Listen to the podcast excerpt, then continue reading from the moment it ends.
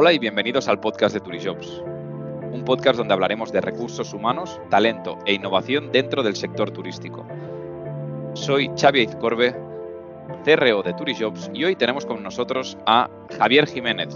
Él es fundador en Forst, que es la Escuela de Negocios Turísticos. Bienvenido Javier, encantado de tenerte con nosotros.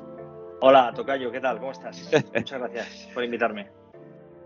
Muchísimas gracias. La verdad es que me hace, me hace muchísima ilusión eh, poder charlar contigo, porque la verdad que me apasiona la formación, me apasiona el sector turístico, por lo tanto sé que se va a ser una charla súper interesante, pero antes que, antes de, meternos ya de lleno ¿no? en, analizar distintos puntos que, pienso que van a ser muy interesantes, siempre empezamos con la misma pregunta, que es que nos cuentes tu historia, Javier.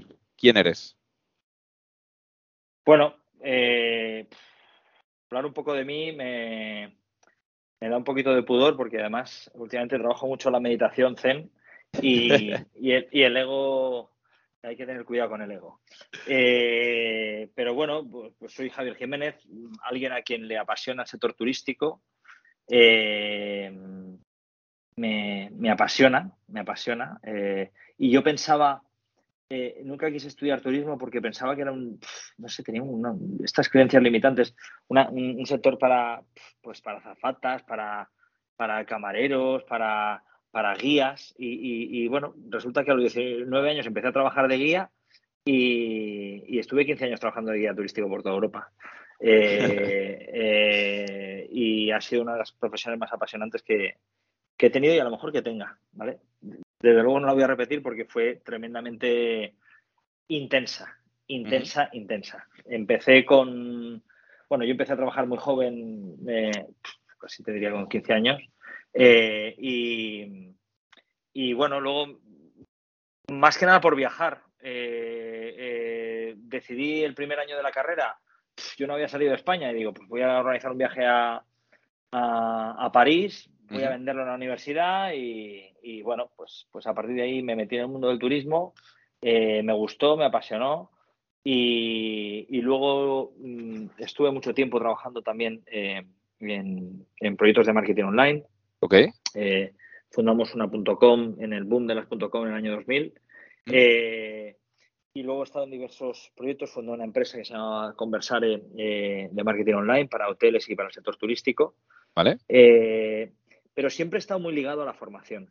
La formación, yo me acuerdo que, a veces trabajaba y, mm, en mi empresa, etcétera, y me pedían dar formación y siempre era, era como mi, plan B, pero, pero algo que me hacía muy, muy, muy feliz.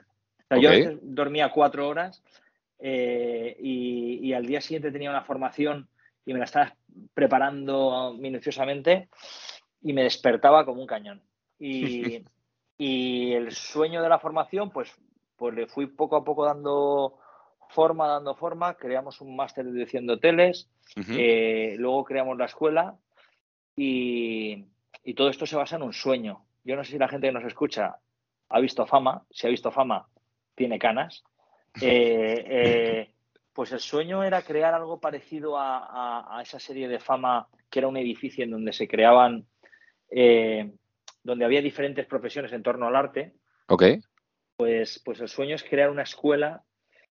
Mm, el sueño, que es una flipada, es crear la mejor formación de turismo del mundo. No hace falta competir contra nadie. Tampoco realmente queremos ser los mejores ni, dejar a nadie segundo, ni estamos lejísimos de, todo eso, por supuesto. Somos, somos muy pequeños comparados con, pues imagínate, eh, Harvard o las grandes escuelas pero, pero sí crear una formación que transforme la vida de las personas. Ok. Eh, ese es nuestro objetivo, transformar la vida de las personas. Eso es lo que hace que cada día nos levantemos con fuerza hasta los días malos. Y, eh, para ello contar con los mejores. Mm, mm, los mejores profesionales del sector. Por supuesto, doy por supuesto siempre que nuestros profesores son gente en activo. Gente en activo que sabe de lo que habla y que además sabe transmitirlo bien. Y no sé si lo he contado bien, lo he contado mal, pero esta es mi historia.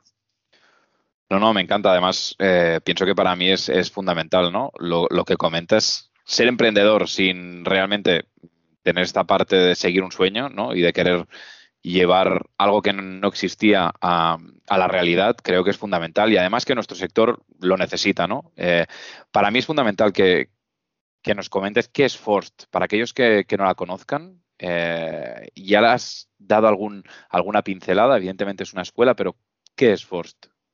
Ahora mismo. Bueno, Forst eh, viene de, las siglas Formación Orientada a Resultados en el Sector Turístico.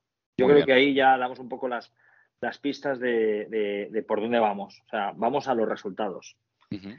Como Mauriño, pero sin la mala leche de Mauriño, ¿vale? Eh, eh, vamos a intentar eh, eso, pues transformar la vida de las, de, las, personas que se acercan a nuestra escuela, de nuestros alumnos. es una escuela muy joven, tenemos seis, años de vida. Okay.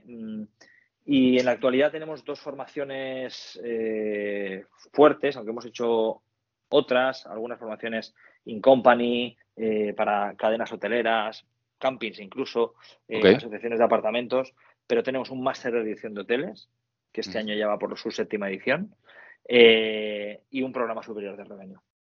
En el máster de edición de hoteles mm, formamos a personas durante un año escolar para que muchos se transformen en, directores o en directivos hoteleros, muchos de ellos ya que vienen ya lo son. Y en el programa superior de revenue, es un programa más corto de, tres meses, formamos a, personas para que, para que potencien el lado revenue que deben de tener o se conviertan en revenues o mm, mejoren, mejoren. Es un programa profundo, técnico y, profundo para, para controlar revenue de una manera potente. Muy bien, has hablado de, este, de, estos dos programas, Máster en Dirección de Hoteles, que tiene la duración de un año, Revenue, que tiene tres meses, y luego Forst, para mí, también es fundamental, y antes has dado también alguna pincelada, que nos cuentes cómo nace. Pues, ¿cómo nace? Pues, en realidad, nace muy poco a poco. Eh, eh, nace yo un día me planteé en la Universidad de Alicante y hablé con Fernando, Vera y le dije que yo quería ser profesor. Y él me dijo, Fernando Vera, alguien a quien admiro muchísimo, eh, eh, de los pocos universitarios a los que admiro mucho, eh, y uno de los grandes referentes en el sector, en la planificación turística en España. y, y él me dijo que no. Prácticamente me dijo que era imposible.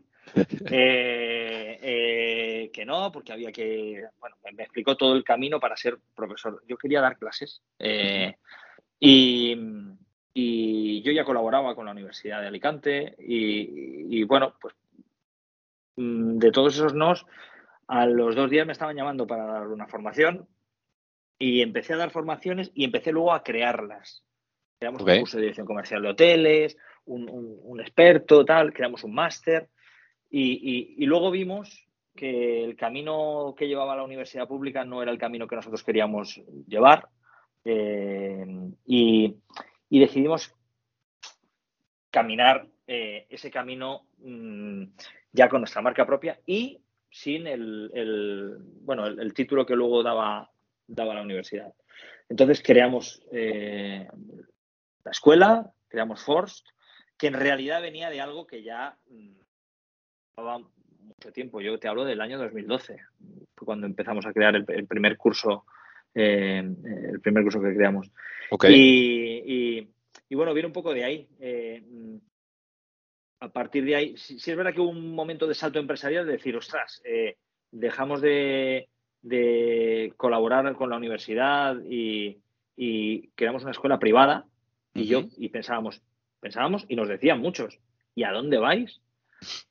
Y recuerdo un día cenando con Patricia Jaén, la directora de atracción de talento de, de Meliá, de, para todo el mundo, que yo decía, Patricia, yo es que pensaba que, nuestros alumnos, que, no ibas a querer a nuestros alumnos, etcétera, y, me miró extrañada como diciendo, nosotros queremos talento.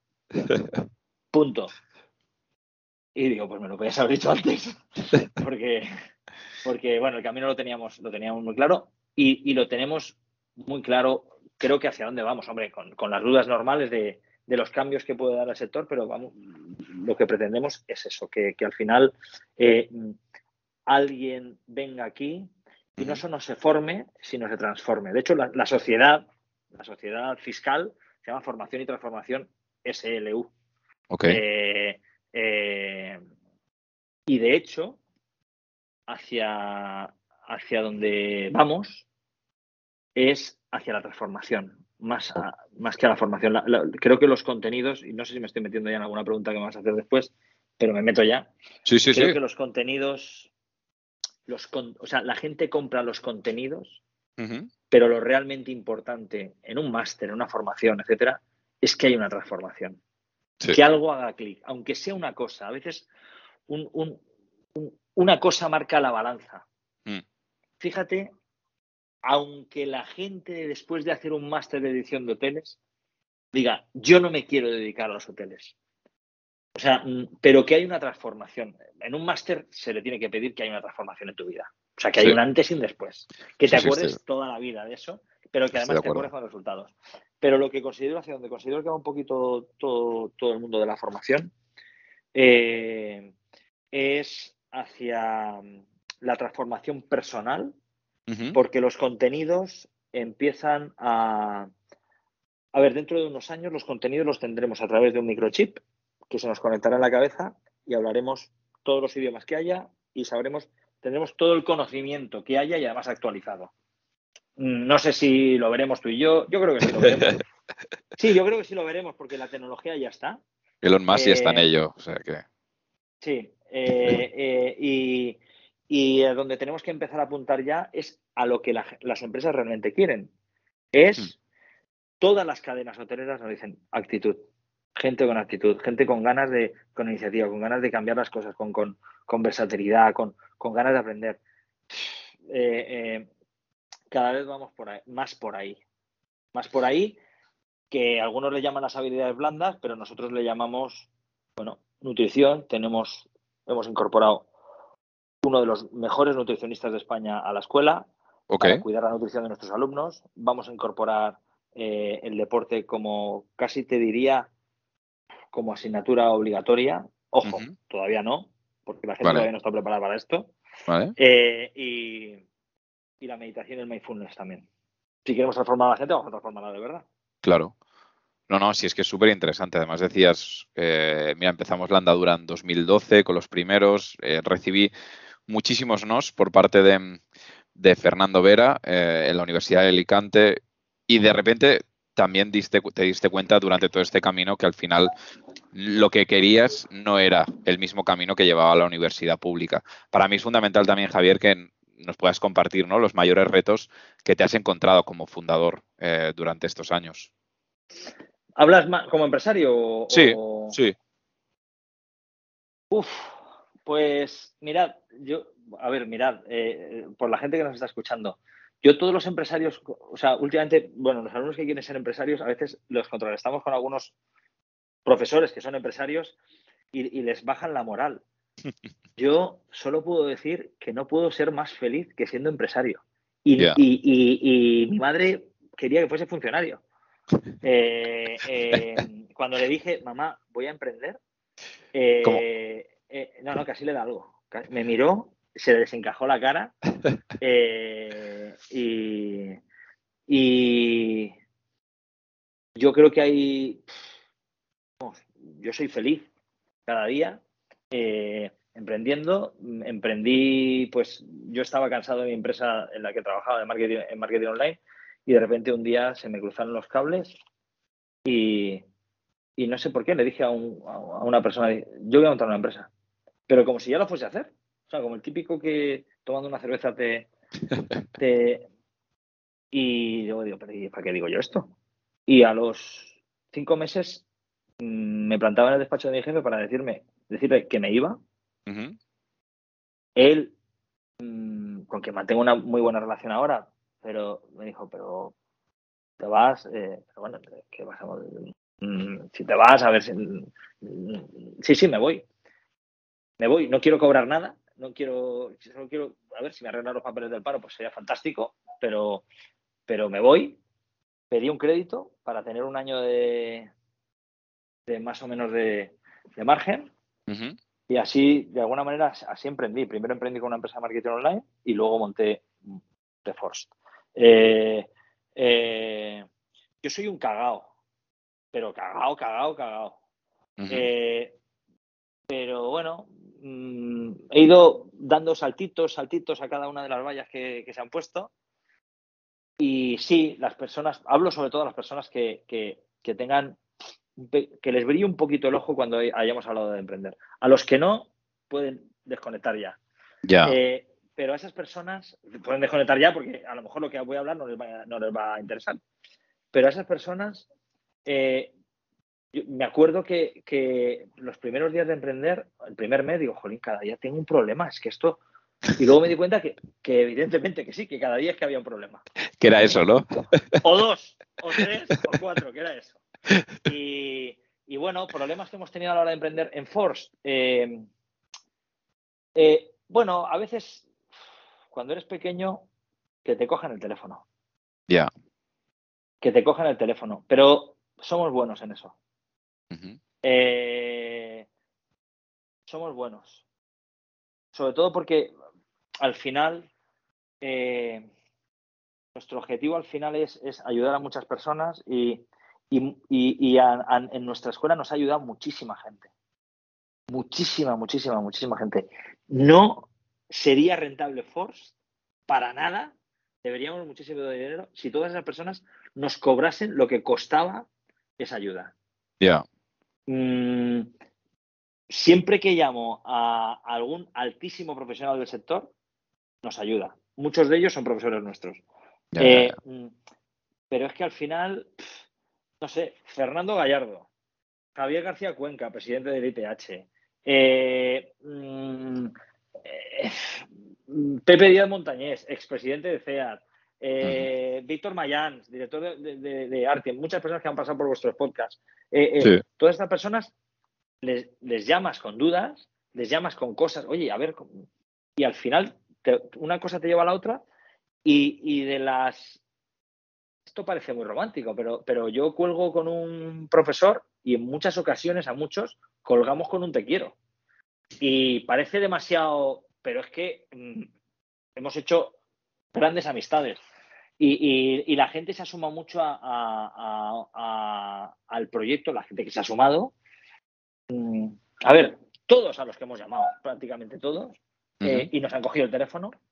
Eh, pues se han sumado con, ilusión y con, y con ganas.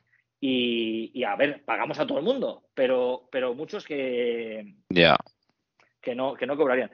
Los únicos que no nos han cogido del todo el teléfono, del todo, son Quique Sarasola, Abel Matútez y Antonio Catalán.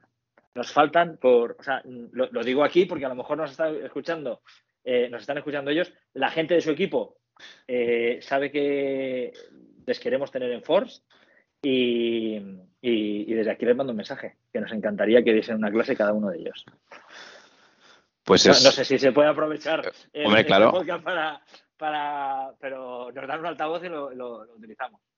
Totalmente de acuerdo. Y además que, muchas personas, lo que decías tú, eh, que has mencionado, han pasado por este podcast. Patricia Jaén ha pasado por este, este podcast y, evidentemente al final se trata de intentar eh, lo que hemos hablado siempre, ¿no? De, dar voz y de dar visibilidad, pues, a un proyecto en este caso como Force, que para mí es fundamental, ¿no? Que es profesionalizar el sector, que es formación y que es sobre todo lo que has mencionado, que es transformación, ¿no?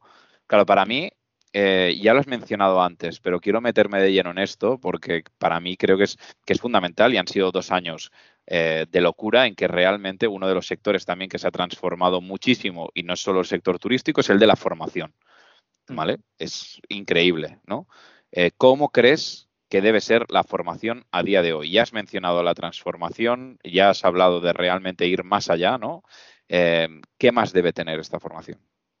Mira, para empezar, eh, yo creo que, y lo digo muchas veces a nuestro equipo, sobre todo cuando vienen muchas palmaditas y hemos tenido muchos éxitos y muchos alumnos que nos siguen escribiendo y tal. Creo que nosotros tenemos una mierda de máster. Perdón por la palabra. pero creo que además la formación en general es así. Seguimos dando formación como hace 2.000, 3.000, 10.000 años. Eh, y la única transformación que ha habido durante la pandemia y de la que nos enorgullecemos se llama Zoom o Teams. Y hoy me ha costado la vida entrar en Teams. Eh, eh, creo realmente que tenemos que hacer un ejercicio de... La gente se sigue formando, la gente sigue necesitando esa formación, sigue siendo crucial. No, sí, no es que siga siendo crucial, es que ahora mismo el que no esté formándose constantemente está totalmente fuera del mercado. Totalmente, de acuerdo. Fuera, totalmente mm. fuera, pero fuera es fuera. Sí, sí. Y de una manera a veces obvia y a veces silenciosa. Es que no sé, es que no hay trabajo. No, no, trabajo hay. Si has entrevistado a Patricia Gen, falta de talento hay por un tubo. Gente que sepa hacer lo que se necesita, que tampoco se necesita tanto, no hay tanta. Pero eh, las escuelas seguimos formando mm, un poco de la misma manera, a lo mejor a través de otras vías, etcétera, online. Y un poco el, reto que creo que tenemos delante es eh, conseguir transformar a las personas. Eh, trasladar reconocimiento, pero el reto del conocimiento no es tanto, pero conseguir transformar a las personas. Eh, ojo, el primer reto que hay es decir la verdad. Y la verdad es que la formación en este país es muy deficiente. Desde abajo hasta arriba. Y nos incluimos a nosotros es muy deficiente. Eh, con lo cual, tenemos una buena noticia, porque al final todo lo que hagamos, mm, o sea, eh, ya suma. Eh, yo veo a mis hijos estudiando en el colegio. A ver, mis hijos han aprendido inglés gracias a YouTube. El otro día les hicieron una prueba de nivel, sacaron un 9. Yo tengo un 6 en la prueba de nivel que les hicieron. en el colegio no han aprendido inglés. Pues así con todo lo demás. Eh, y en el sector, por, por no irnos a, Bueno, a ver. La carrera de turismo. No la voy ni a calificar. ¿Vale? Nuestro máster no debería de existir. Deberíamos de formar en otras cosas mucho más concretas. Y hablo ya de las temáticas, ¿vale? Sí, sí. Pero una carrera tan generalista en el sector más importante de este país eh, es un pecado. Un pecado del que son cómplices todos los que participan en ese pecado. Me incluyo yo, que yo también he dado eh, clases en, las escuelas de turismo, ¿vale? Eh, no puede ser que haya gente que no haya trabajado nunca en turismo que dé turismo. No puede ser, ¿vale? Y les invito desde aquí a que se vayan.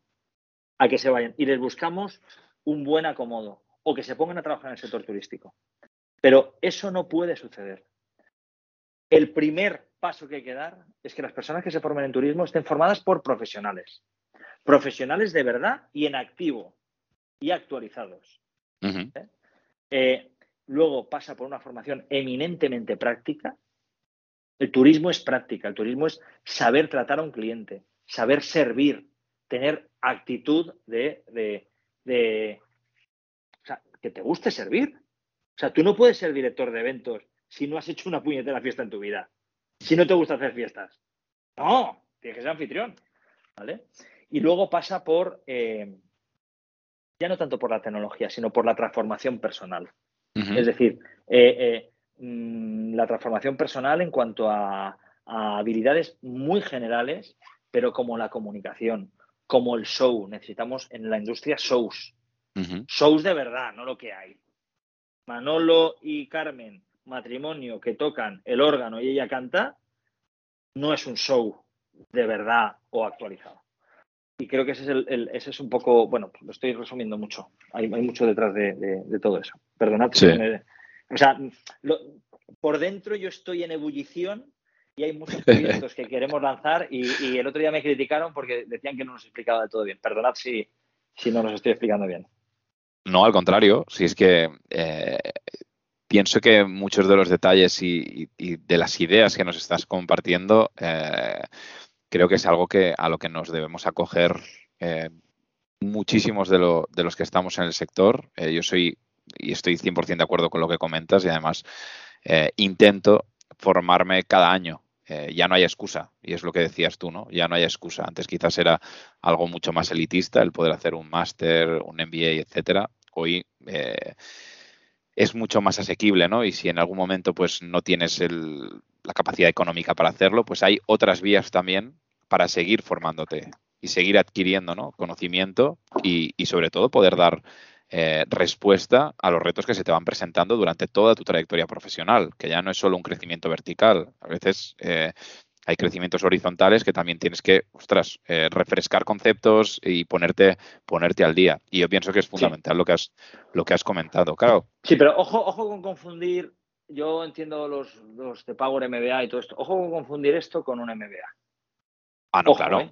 Sí, sí. Ojo, porque al final estas formaciones, creo que por ejemplo de, Power MBA lo, está haciendo muy bien. Tenemos una persona de la escuela que, que, que ha hecho un curso con ellos, etcétera. Pero ojo, Ojo, o sea, vamos a eh, un, un, MBA, un MBA vale 100.000 euros. Correcto. Sí, sí. Entonces. Eh, Por eso digo que, tienes opciones. pero tienes muchas opciones para, formarte y para actualizarte, para actualizarte. Eh, no hace falta hacer un máster. Un máster requiere una, implicación, etcétera, pero no hace falta hacer un máster. Y, sobre lo que, lo que decíamos antes, porque no sé si, o sea, un poco los proyectos hacia dónde van, eh, nuestros próximos proyectos son eh, un programa eh, sobre el metaverso, un programa de liderazgo hotelero, de liderazgo hotelero en donde vayamos a formar a líderes, no conocimientos, sino líderes, realmente que los líderes que necesita Melia, o que necesita Roommate, o que necesita el hotel Manuel de, de Marbella. Eh, marketing online, lo, hablo también por, lo que viene ya inminentemente, sí, sí, un programa de marketing online eh, que empezaremos en octubre y, un programa de social media para hoteles. Creo también que hay dos líneas, hay dos líneas en las que nosotros queremos eh, eh, abrir camino y, son las de Guest Experience y animación turística. Súper interesante. Vamos un poco por ahí y, esperemos hacerlo bien. Es súper interesante y además para mí, eh, que es algo que, es fundamental entender también y que me puedas y que me puedas compartir. Y ya con esta pregunta terminamos, es ¿qué os demandan? ¿No? Eh, tanto tú como yo tenemos mucho contacto ¿no? con, empresas del sector. ¿Qué os demandan de los candidatos al departamento, en este caso de Careers, eh, o, o, a ti directamente como escuela, las empresas? A ver, lo resumo, porque al final es actitud. Ya. O sea, eh, eh, que es una pena, ¿eh? Porque debería de ser como, bueno, eh, súper, pero gente con actitud.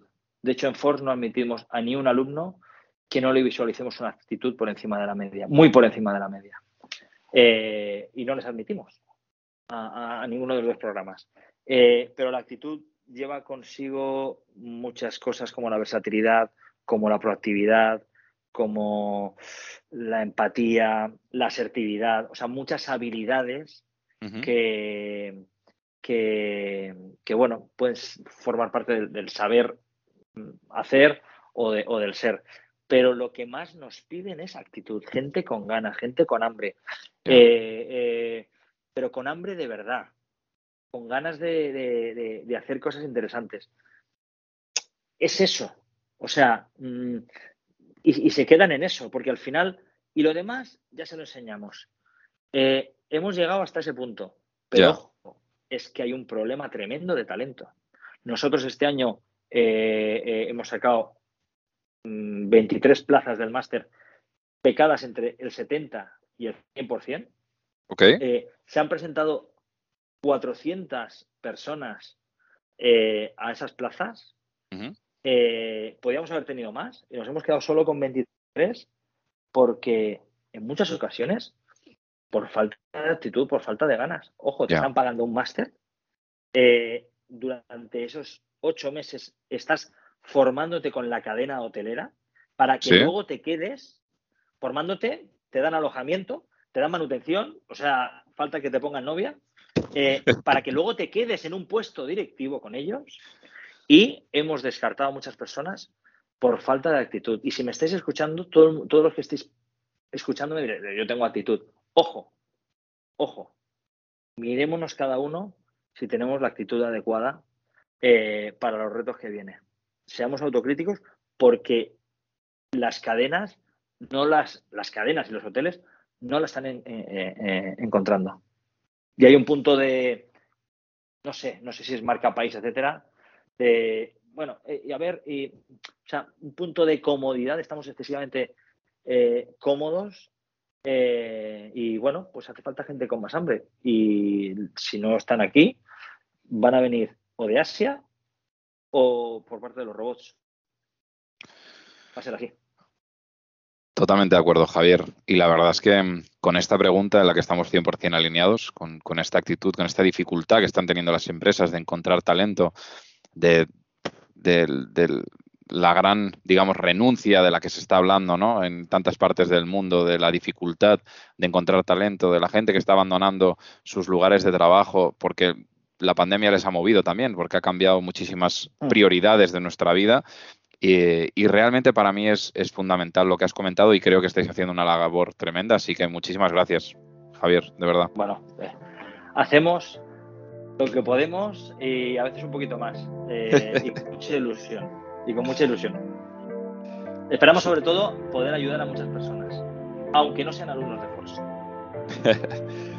Así es, pues muchísimas gracias Javier. Y a los que nos estáis escuchando, no olvidéis suscribiros al podcast de Turijobs, el primer podcast de recursos humanos del sector turístico en España y compártelo si te ha gustado.